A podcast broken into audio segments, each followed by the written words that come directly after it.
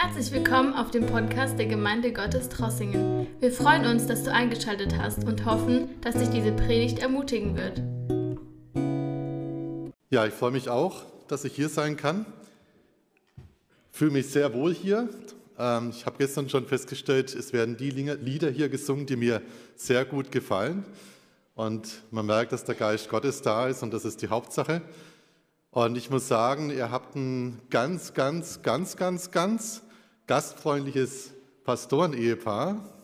Also Lilian und Christian sind super Gastgeber. Wir haben uns, also man muss sich wohlfühlen bei ihnen. Also echt stark. Genau, wir haben es sehr genossen jetzt, seit gestern hier zu sein. Genau, ich heiße Gerhard Pfeiffer, wie schon gesagt wurde. Ich war, bin jetzt seit ein, ein Vierteljahren Referent für Öffentlichkeitsarbeit bei Open Doors. Meine Hauptaufgabe ist einfach in Gemeinden zu gehen und dort über die Situation der verfolgten Christen weltweit zu informieren. Und ich war vorher 20 Jahre Pastor einer Freikirche, ähnlich wie ihr hier seid. Und noch davor habe ich elf Jahre in der christlichen Drogenarbeit in der Schweiz gearbeitet und noch davor sechs Jahre Theologie studiert an der staatsunabhängigen Theologischen Hochschule Basel. Wer ein bisschen mitgerechnet hat, der kann ohne weiteres feststellen, dass ich tatsächlich so alt bin, wie ich aussehe. Und ich bin sehr, sehr dankbar, dass meine Frau dabei ist. Sie hat sich entschieden, als ich diesen neuen Job angefangen habe, dabei zu sein. Und wir machen das jetzt zusammen. Sie betreut den Büchertisch, klickt die PowerPoint weiter. Ich würde das immer vergessen. Und so sind wir ein gutes Team. Wir haben vier Kinder, alle erwachsen, zwischen 25 und 32 Jahren alt. Zwei sind verheiratet, vier Enkelkinder und wir wohnen ganz im Südwesten bei, in Steinen bei Lörrach, wo Frankreich, Schweiz und Deutschland aneinanderstoßen. So viel zu uns. Und jetzt zum Thema. Ich habe das Thema gewählt, Christsein in der Verfolgung. Was hat das mit uns zu tun? Wenn man in den Evangelien liest, dann begegnen uns immer wieder Verheißungen. Und manche Verheißungen von Jesus, die sind echt super. Zum Beispiel, ich bin bei euch alle Tage bis an der Weltende. Ich glaube, das ist was, das begeistert uns.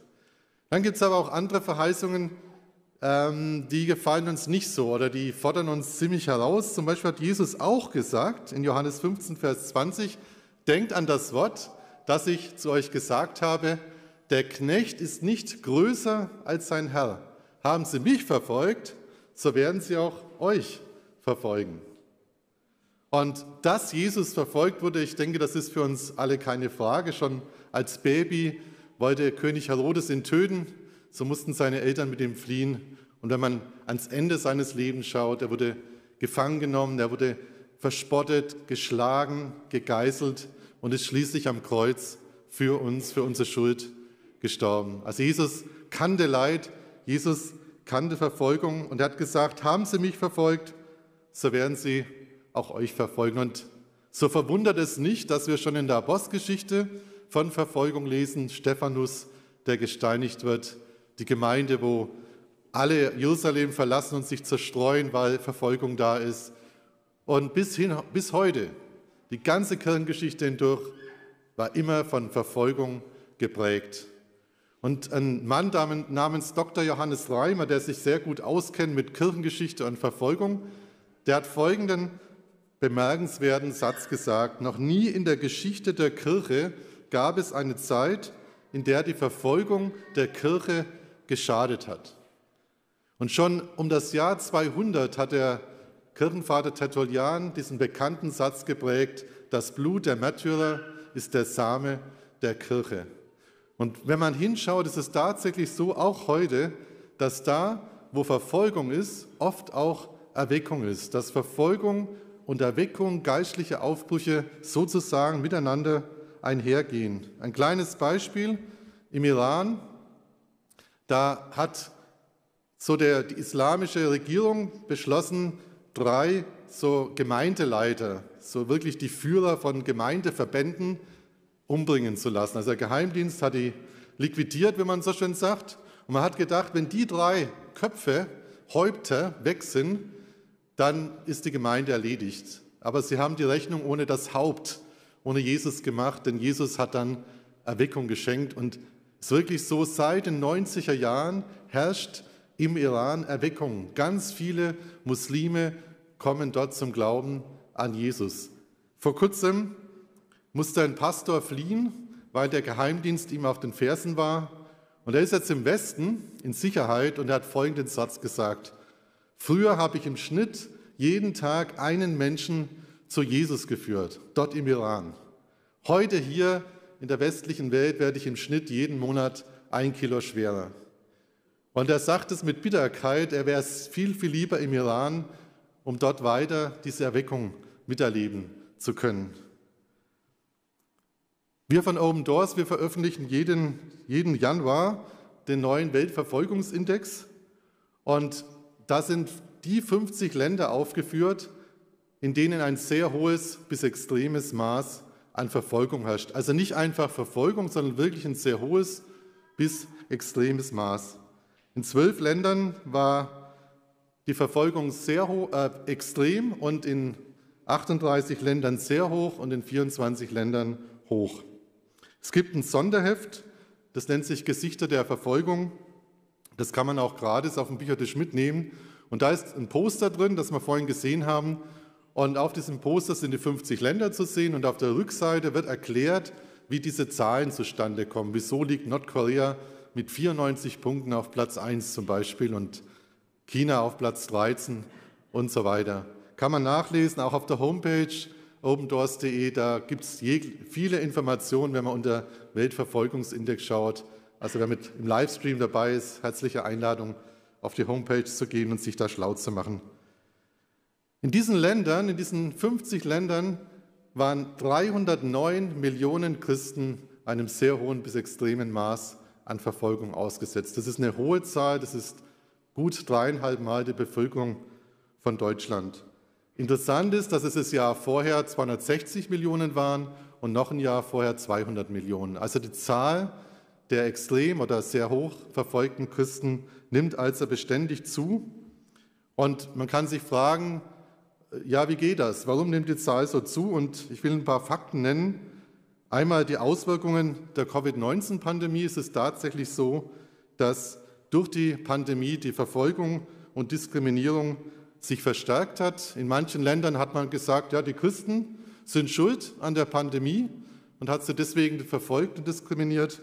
In anderen Ländern wurden oder auch in denselben Ländern teilweise wurden die Christen von der Versorgung ausgeschlossen. Also alle wurden versorgt nur die Christen haben nichts bekommen. Also wirklich, kann man nachlesen zum Beispiel, Entschuldigung, in diesem Heft ähm, über Christen unter, unter Druck, gibt es auch auf dem Büchertisch, da gibt es verschiedene Erzählungen drin, wie es den Christen gegangen ist.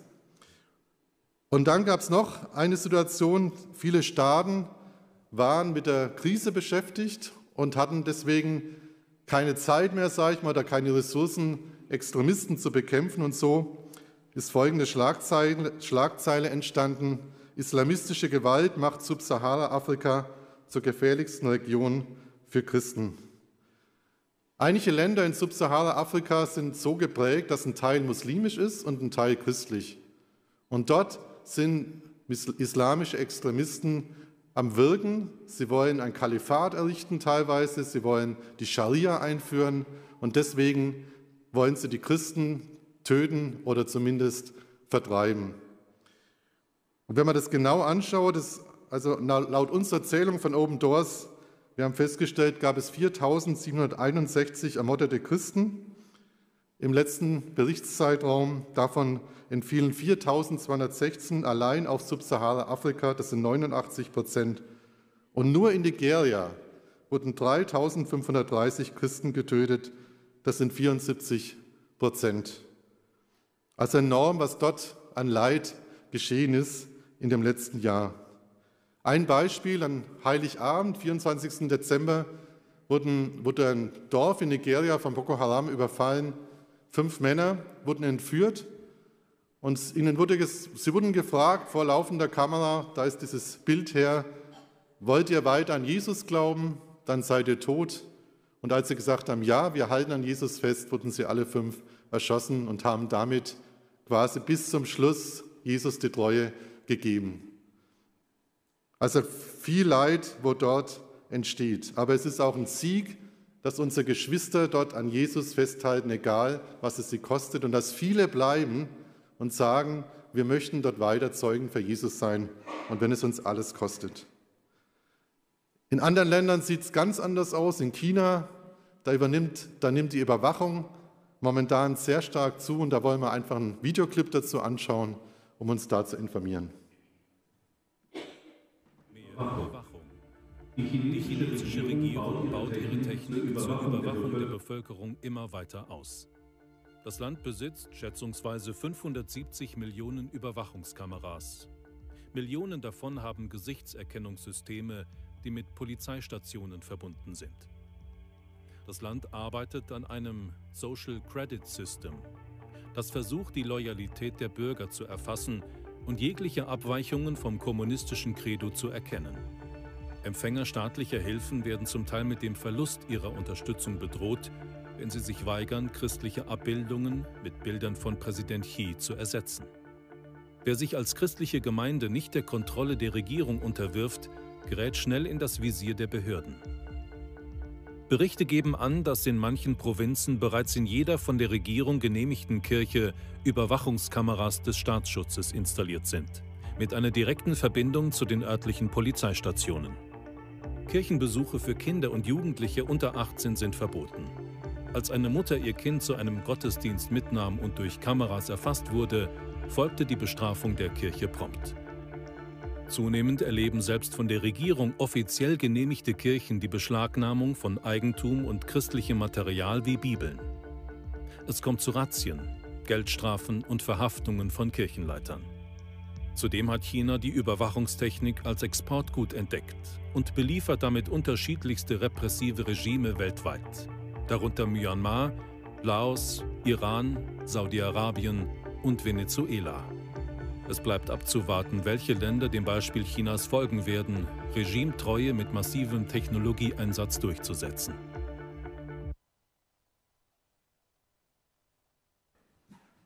Und dann nochmal ein ganz anderes Thema. Auch der religiöse Nationalismus durch Regierungen und Mehrheitsreligionen, der nimmt stark zu. Es ist so, dass in Indien sich die Hindu-Extremisten oder Hindu-Nationalisten sich zum Ziel gesetzt haben, dass bis Ende 2021, also Ende dieses Jahr, jeder Hindu, nein, jeder Inder ein Hindu sein soll. Und da wollen wir auch einen kurzen Videoclip dazu anschauen, um uns zu informieren. Indien.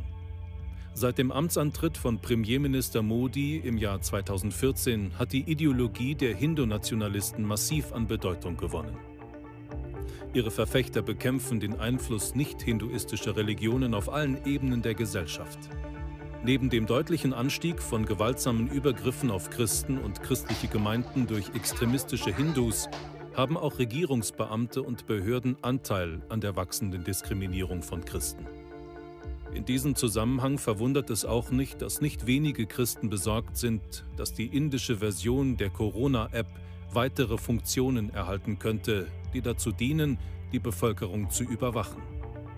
Indiens Datenschutzgesetze haben keine Regelungen gegen staatliche Überwachung und enthalten sogar Vorschriften, die der Regierung es erlauben, in Fällen von Strafverfolgung und nationaler Sicherheit ungefragt Daten aus solchen Apps zu nutzen.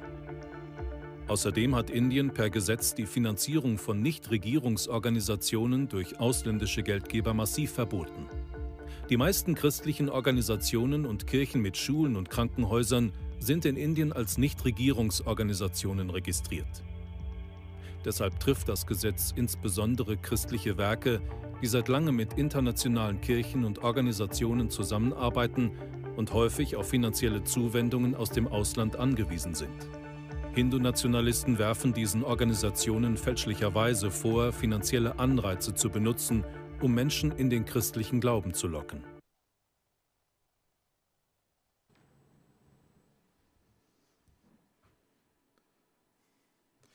Wer sich da mehr informieren möchte über Indien, wir haben ein Sonderheft und auch ein Buch, das man erwerben kann, um zu sehen, wie dort die Lage aussieht. Und ja, jetzt, das waren jetzt Fakten, wie die Christenverfolgung einfach sich verstärkt hat.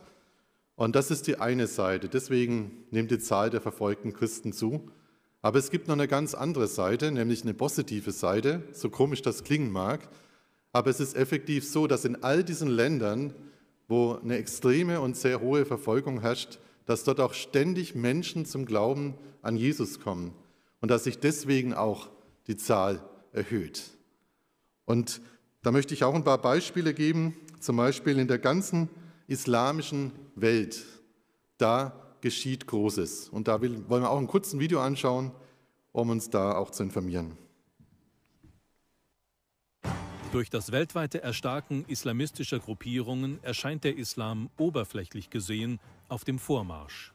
Doch gerade die Gewalt der islamistischen Gruppen bringt viele Muslime dazu, ihren Glauben ernsthaft zu hinterfragen. Will ich wirklich zu einer Religion gehören, die den Tod von Andersgläubigen und Abweichlern fordert? Auf der Suche nach Antworten stoßen immer mehr von ihnen auf christliche Angebote, etwa im Fernsehen und im Internet. Es herrscht eine nie dagewesene Offenheit für den christlichen Glauben in der islamischen Welt. Darüber hinaus begegnet Jesus Christus weltweit Muslimen in Träumen und Visionen. Seine Gemeinde wächst, gerade in der islamischen Welt.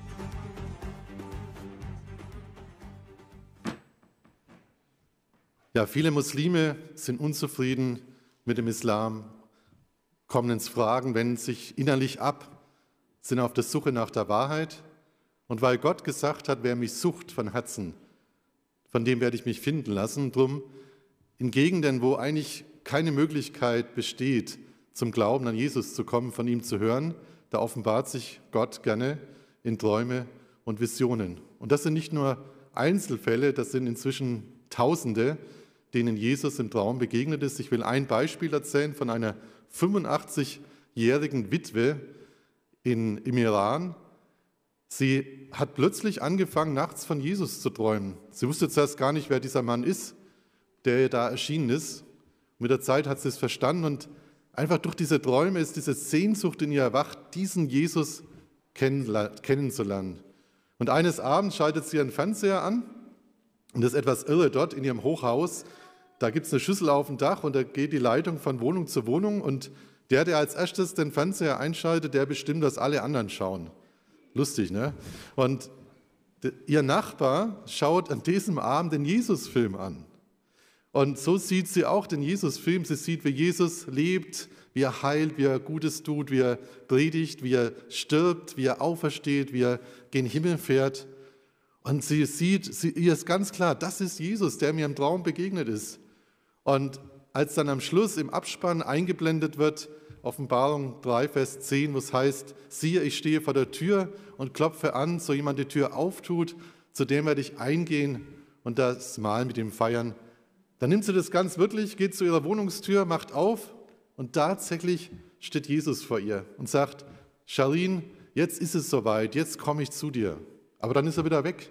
Sie geht wieder zurück in die Wohnung und im Abspann wird eine Telefonnummer angezeigt. Sie ruft sofort an, sagt, ich habe Jesus gesehen.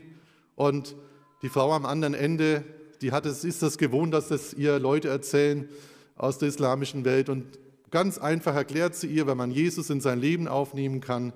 Und das tut Charlene, sie beten zusammen und ab dem Zeitpunkt kennt Charlene Jesus ganz genau, weil sie durch den Geist Gottes ihn im Herzen hat. Und Irgendwo im Iran beginnt an diesem Abend eine 85-jährige Frau, Jesus nachzufolgen. Das ist eine von vielen, vielen Geschichten. Wir haben ein Buch Träume und Visionen mit 23 dieser Geschichten. Es ist wirklich ein Buch, das muss eigentlich alle überzeugen.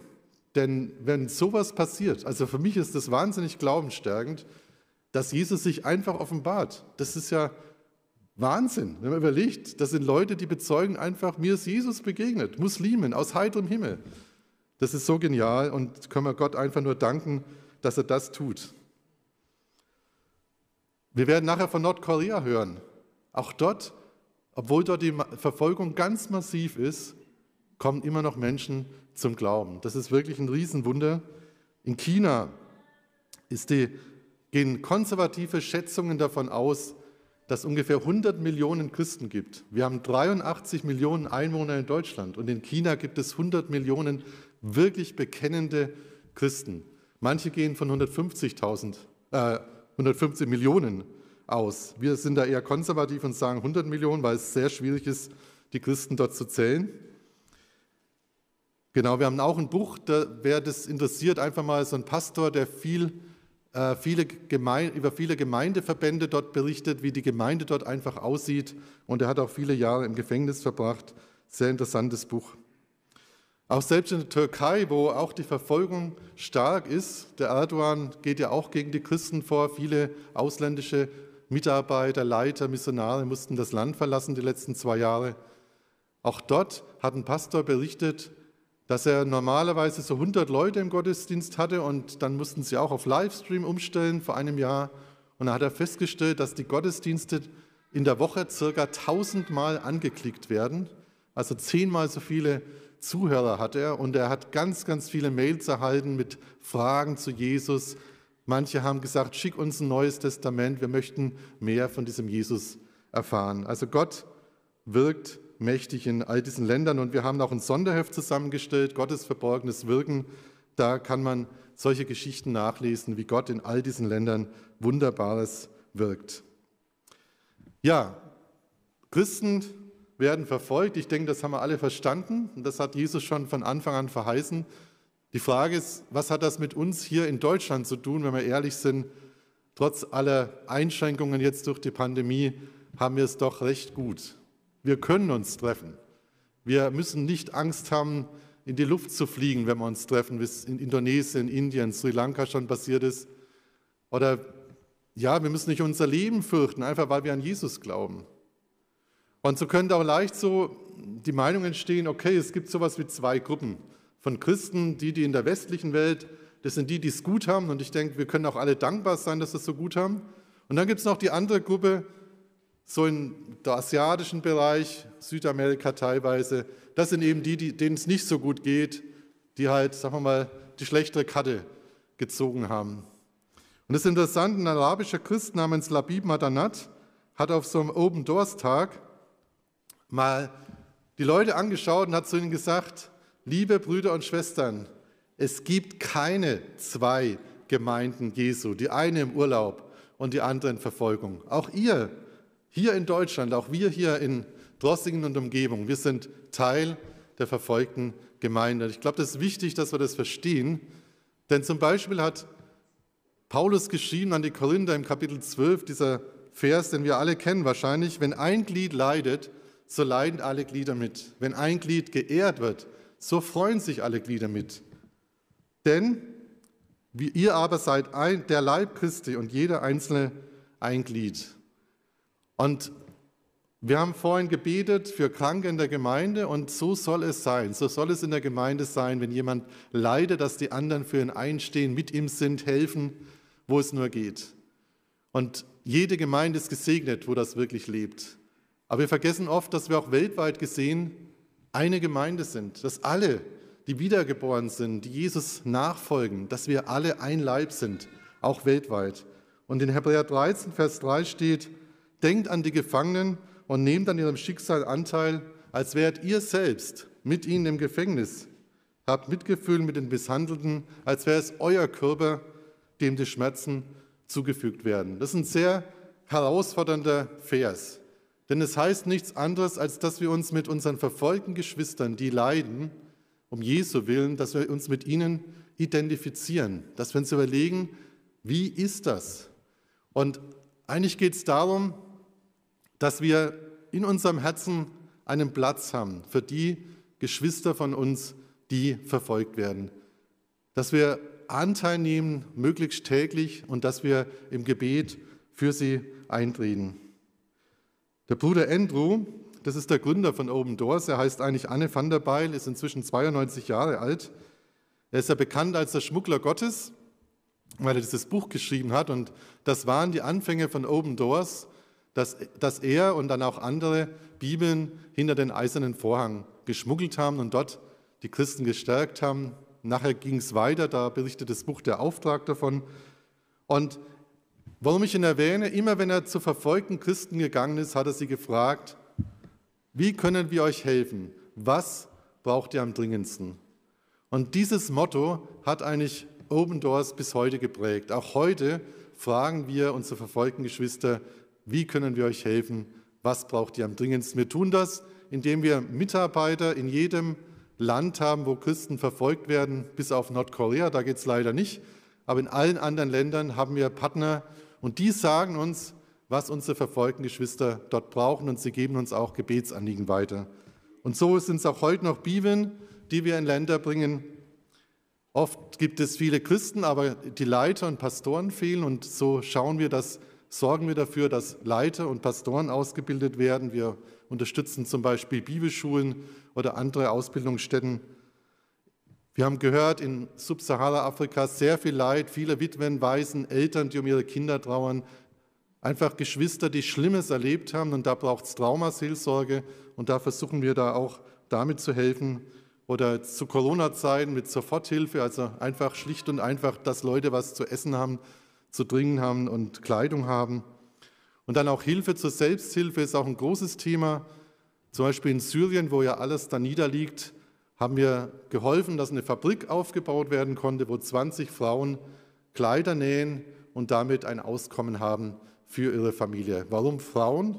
Es ist so, dass in den Gemeinden in Syrien auf, sieben, auf einen Mann sieben Frauen kommen, weil die meisten Männer entweder getötet wurden oder geflüchtet sind. Gerade die jungen Männer sind oft geflüchtet aus Syrien, weil sie sonst in den Militärdienst hätten gehen müssen und wahrscheinlich viele hätten das nicht überlebt. Also so sieht unsere Aufgabe aus und unsere Vision, ganz kurz gesagt, wir wollen die Gemeinde Jesu inmitten von Verfolgung stärken, ihren Glauben zu leben und sie darin unterstützen, Menschen zu Jüngern zu machen, mit anderen Worten, ihnen zu helfen, den Missionsauftrag zu erledigen, denn sie sind dort, wo oft niemand anderes hinkommen kann. Und darum macht es sehr viel Sinn, diese verfolgten Geschwister zu unterstützen. Zurück zu der Frage, was braucht ihr am dringendsten? Wisst ihr, was sie sagen?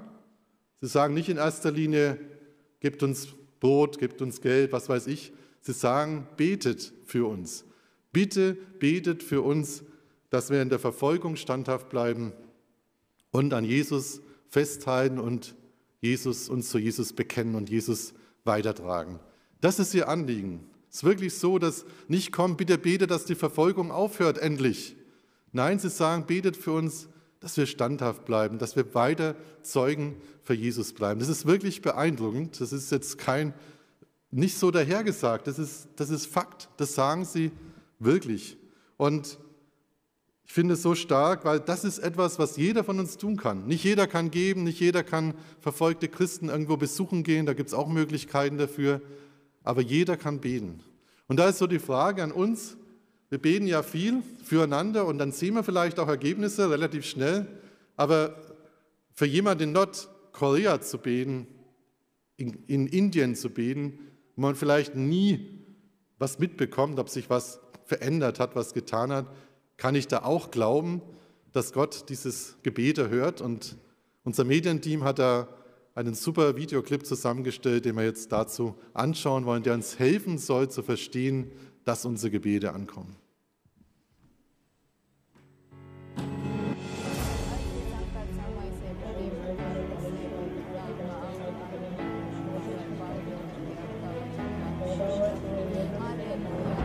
Ich war voller Freude, als ich im Gefängnis war. Ich fühlte die Gebete, die mich umgaben. Ich konnte spüren, da sind so viele Menschen, die für mich beten.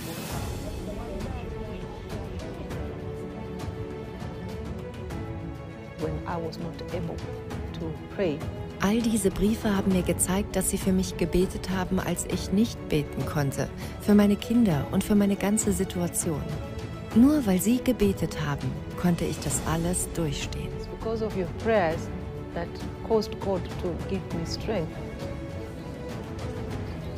Ich spürte, wie wieder Liebe in mein Leben kam. Die ganze Bitterkeit schmolz dahin, als ich all die Menschen sah, die im Gebet hinter mir standen und mich ermutigten.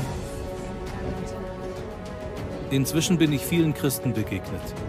Mit Tränen in den Augen haben sie gesagt, dass sie für Nordkorea und für die Flüchtlinge beten. Dadurch wurde mir erst klar, wie ich es überhaupt geschafft habe, bis heute zu überleben. Es waren nur ihre Gebete. Wenn zwei von euch hier auf der Erde meinen Vater im Himmel um etwas bitten wollen und darin übereinstimmen, dann wird er es ihnen geben. Denn wo zwei oder drei in meinem Namen zusammenkommen, bin ich in ihrer Mitte.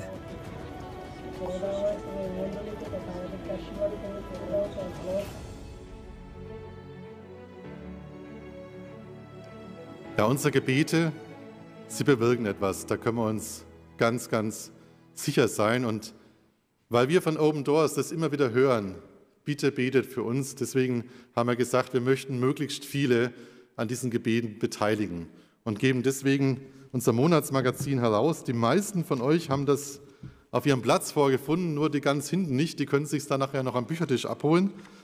Und in diesem Monatsmagazin, da ist in der Mitte der Gebetskalender. Den kann man sehr gut heraustrennen.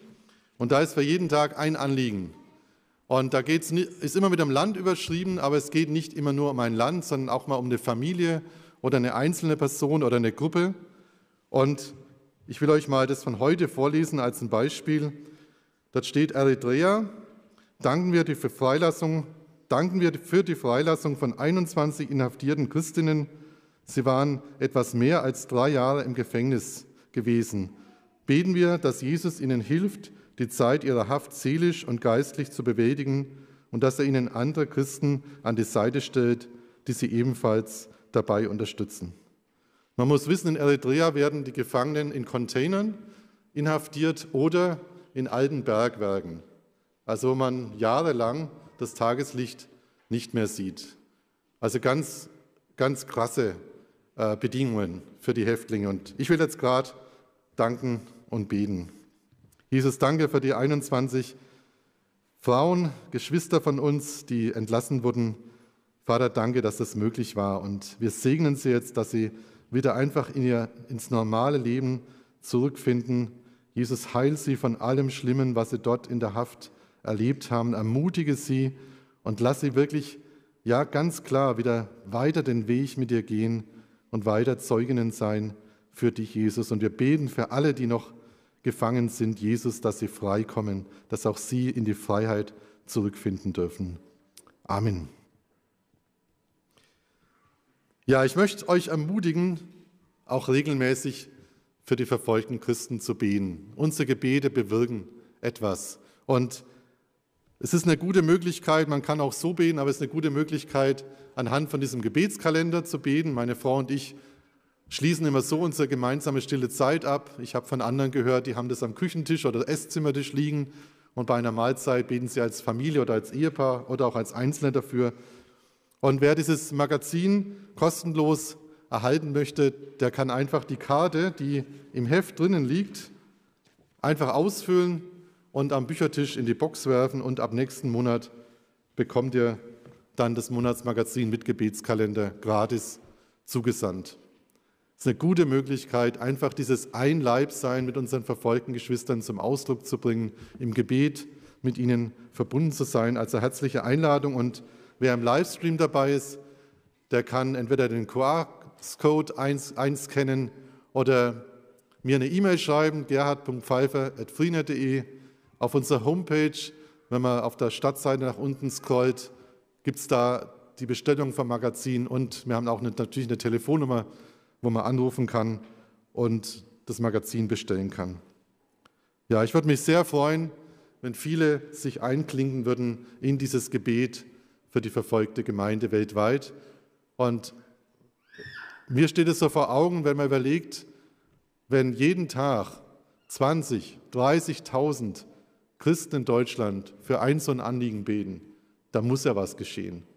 Und das begeistert mich, dass wir da wirklich immer mehr werden, die für diese Anliegen, für unsere verfolgten Geschwister eintreten. Und jetzt wollen wir auch noch ganz konkret werden. Wir wollen jetzt auch beten, heute noch zusammen, und zwar für Nordkorea. Steht seit, glaube ich, jetzt inzwischen 20 Jahren am Platz 1 vom Weltverfolgungsindex. Also es heißt, dort ist die Verfolgung wirklich am härtesten von allen Ländern auf dieser Erde. Und wir haben Videos dazu, die wollen wir nachher auch anschauen. Sie sind schon etwas älter, ähm, ich glaube drei, vier Jahre, aber es hat sich nichts verändert seitdem. Und es ist einfach so, dass es ist sehr schwierig, von Nordkorea Informationen überhaupt zu bekommen. Wir haben eben, wie gesagt, einen Partner, der sitzt direkt in China an der Grenze zu Nordkorea und der versucht immer Informationen zu bekommen. Aber es ist sehr, sehr schwierig geworden, denn durch die Pandemie hat sowohl China als auch Nordkorea die Grenzen noch dichter gemacht als vorher. Und sie haben auch die Strafen erhöht, wenn man etwas ins Land bringt. Also zum Beispiel auf eine Bibel, wenn jemand beim Spuggeln einer Bibel erwischt wird, stehen zehn Jahre Arbeitslager. Man muss überlegt, das ist extrem. Also vor allem, wenn man nachher sieht, in dem dritten Videoclip, wie es in den Arbeitslagern zugehen kann. Und interessant ist, ich weiß nicht, wer es gelesen hat, es war in den öffentlichen Medien, da ist tatsächlich so, dass viele Diplomaten, also fast alle Diplomaten, haben das Land verlassen. Und warum? Weil sie sagen, sie können es sich selber und ihrer Familie nicht mehr zumuten. Die Lebensumstände in Nordkorea haben sich so verschlechtert, dass sie ausgereist sind. Und das heißt, dass wahrscheinlich durch den, dadurch, dass es noch mehr verschlossen ist, das Land, und letztes Jahr ist ein Teil der Ernte durch Überschwemmungen vernichtet worden, dadurch ist wirklich dort Hunger und dadurch fehlt es am nötigsten. Also ich könnte da jetzt viel erzählen, aber das will ich jetzt nicht. Und das ist wirklich, man kann wirklich hoffen, dass dadurch die Chutsche-Ideologie ins, ins Wanken gerät. Also es beten ja ganz, ganz viele weltweit, dass in Nordkorea das gleiche Wunder passiert wie bei uns, dass nämlich Süd- und Nordkorea vereinigt werden, möglichst friedlich und unter einer guten Regierung. Und das könnte, vielleicht sind wir nah dran, weil sich die Lage in Nordkorea so zuspitzt. Ich will noch ein, eine Geschichte erzählen aus dem Buch Das Haus mit dem Zeichen. Dort ist es so, dass, ähm, wie heißt er jetzt wieder? Zhang, genau, die meisten heißen Zhang. Also Zhang, ähm, der ist wegen seiner Familie, ist er nach China geflohen und dort in China, da hat er Christen kennengelernt und war eigentlich sehr angezogen von ihrer Botschaft und hat dann auch Jesus angenommen. Und ein Pastor hat ihn drei Jahre lang quasi in eine persönliche Bibelschule hineingenommen und in der Zeit hat Gott ganz klar zu ihm geredet, geh wieder zurück nach Nordkorea. Und das hat er dann gemacht, obwohl das sehr gefährlich ist. Aber er ist wieder gut angekommen in seinem Dorf. Und er wusste genau, ich muss sehr, sehr vorsichtig sein, wem ich von Jesus erzähle, weil wenn ich dem Falschen, wenn ich am Spitzel was erzähle, dann lande ich im Arbeitslager. Und so hat er einfach zugewartet, hat gebetet und hat immer zu Gott gesagt, öffne mir eine Tür. Und eines Tages hat er gehört, dass eine ehemalige Klassenkameradin von ihm im Sterben lag. Und der Punkt war, die ganze Familie war schon gestorben. Es war irgendwie eine Seuche und keiner mehr hat sich in dieses Haus getraut. Und da hat er gemerkt, das ist seine Gelegenheit. Er ist dahingegangen in das Haus, hat der Frau von Jesus erzählt, hat für sie gebetet und innerhalb von wenigen Stunden war sie gesund. Und ihr könnt euch vorstellen, sie war total berührt Sie wusste, Jesus hat mich geheilt und das hat sie einer Freundin erzählt und beide sind zum Zang gekommen, haben sich heimlich getroffen mit ihm und er hat ihnen das Evangelium dargelegt und beide haben Jesus in ihr Leben aufgenommen. Irgendwo im Wald an einem Fluss hat er die beiden getauft, ganz heimlich. Und so haben die eine ganz kleine Gemeinde dort in diesem Dorf geformt. Und dann hat Zang seinem besten Freund von Jesus erzählt. Und das war ein Spitzel, der ihn verraten hat und deswegen ist er im Arbeitslager gelandet. Das ist eine Geschichte, die für viele, viele andere Geschichten in Nordkorea steht, wie Jesus dort handelt. Nicht alle landen im Arbeitslager, Gott sei Dank. Es gibt wirklich Geschichten, ich habe von einem alten Mann gelesen, der über Jahre von Jesus erzählt hat und Menschen sind zum Glauben gekommen und der hat immer die Richtigen erwischt hat nie einen Spitzel erwischt. Das ist, kann man auch erleben. Ganz stark. Wir wollen jetzt die drei Videos anschauen.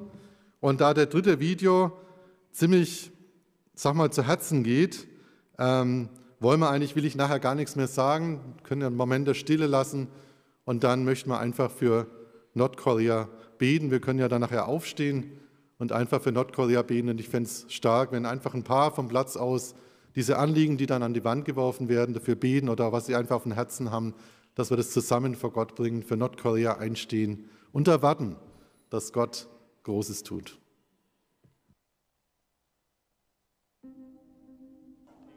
Seit 1948 ist die koreanische Halbinsel in zwei Staaten geteilt.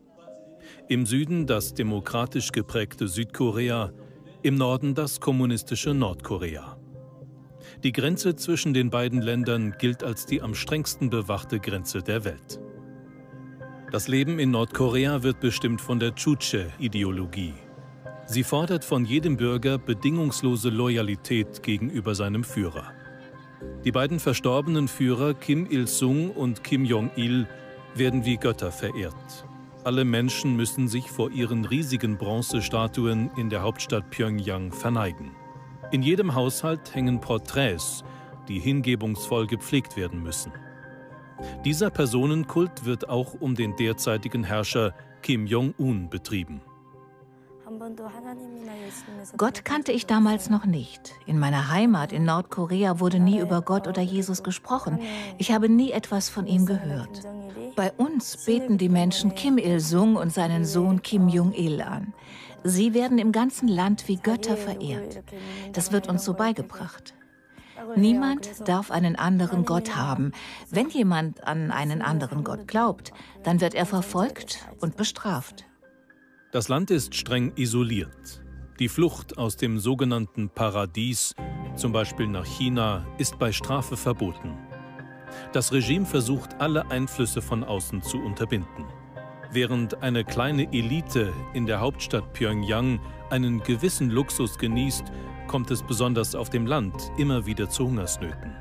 Dennoch unterhält das Regime eine der größten Armeen der Welt. In ihrem Streben nach Unabhängigkeit und Macht verfolgt die Regierung das Ziel, in einigen Jahren atomare Interkontinentalraketen zu besitzen, die jeden Punkt der Erde erreichen können.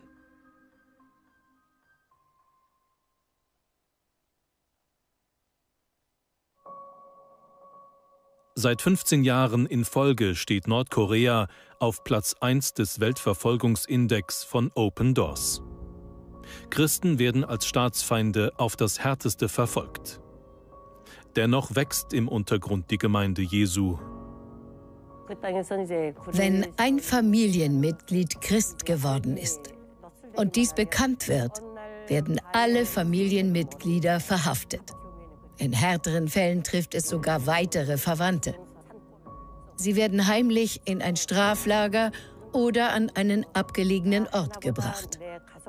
Dann klagt derjenige, der Christ geworden ist, wegen meines Glaubens muss meine ganze Familie leiden. Das macht jedem zu schaffen. Darum versucht man, seinen Glauben geheim zu halten. Nicht selten werden Christen auch sofort hingerichtet. Allein der Besitz einer Bibel ist strengstens verboten. Dennoch gelingt es, über geheime Wege das Wort Gottes zu einzelnen Christen in Nordkorea zu bringen. Zusätzlich dazu wird das Evangelium über Radioprogramme verbreitet, die Menschen in Nordkorea heimlich anhören. Viele Nordkoreaner fliehen in der Hoffnung auf ein besseres Leben unter Lebensgefahr nach China. Dort müssen Flüchtlinge häufig wie Sklaven arbeiten, ausgenutzt von chinesischen Unternehmern und Menschenhändlern. Der chinesische Staat versucht gezielt, sie aufzuspüren und schickt sie zurück, wenn sie gefunden werden. Chinesische Christen bemühen sich um die Flüchtlinge.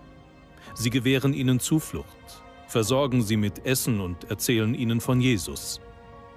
Durch die aufrichtige Liebe der Christen öffnen sich viele der Flüchtlinge für das Evangelium.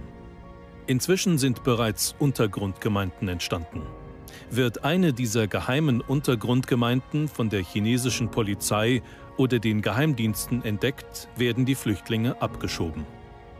In Nordkorea können sie als Verräter hingerichtet werden. In jedem Fall kommen sie aber in ein Arbeitslager, wo sie unter Folter und Zwangsarbeit leiden.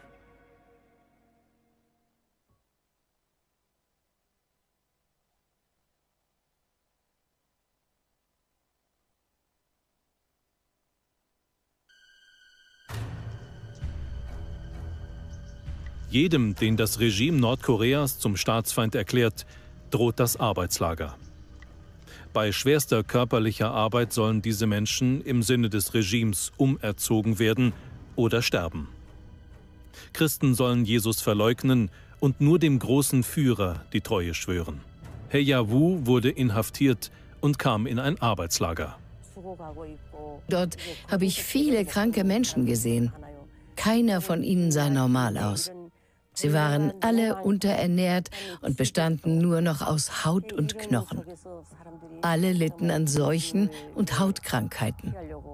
Sie sahen alle aus wie Leichen und konnten nicht richtig laufen. In den Schlafzellen wimmelte es von Läusen und Flöhen. Es gab auch viele Ratten. Da es nicht viel zu essen gab, fing man die Ratten und aß sie.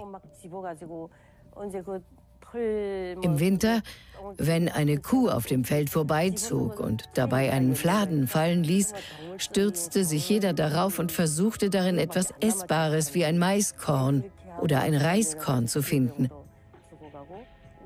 Wenn man etwas fand, dann steckte man es sich sofort in den Mund, ohne es zu waschen. Die Menschen benahmen sich wie Tiere.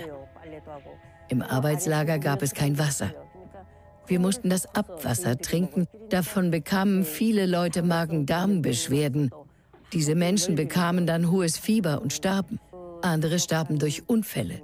Wenn sie versuchten zu fliehen, wurden sie gefangen und hingerichtet. Bewahrt sind.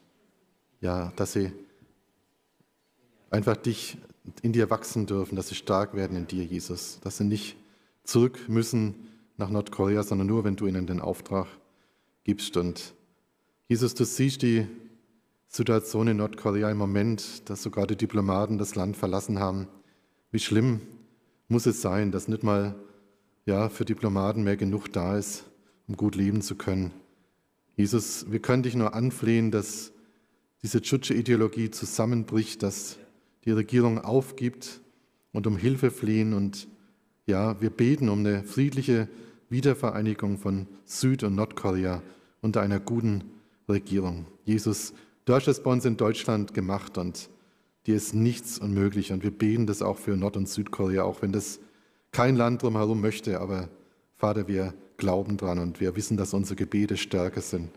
Herr, wir möchten es sehen, dass der Tag kommt, wo du dich über das, dieses geschundene Volk erbarmst. So wie du dich über Israel erbarmt hast in Ägypten, so erbarm dich über Nordkorea und schenkt eine Wiedervereinigung mit Südkorea. Wir danken dir, dass deine Gemeinde wächst. Herr, es ist fast nicht zu glauben, wenn man hört, was dort los ist und wie stark die Verfolgung ist, aber deine Gemeinde wächst.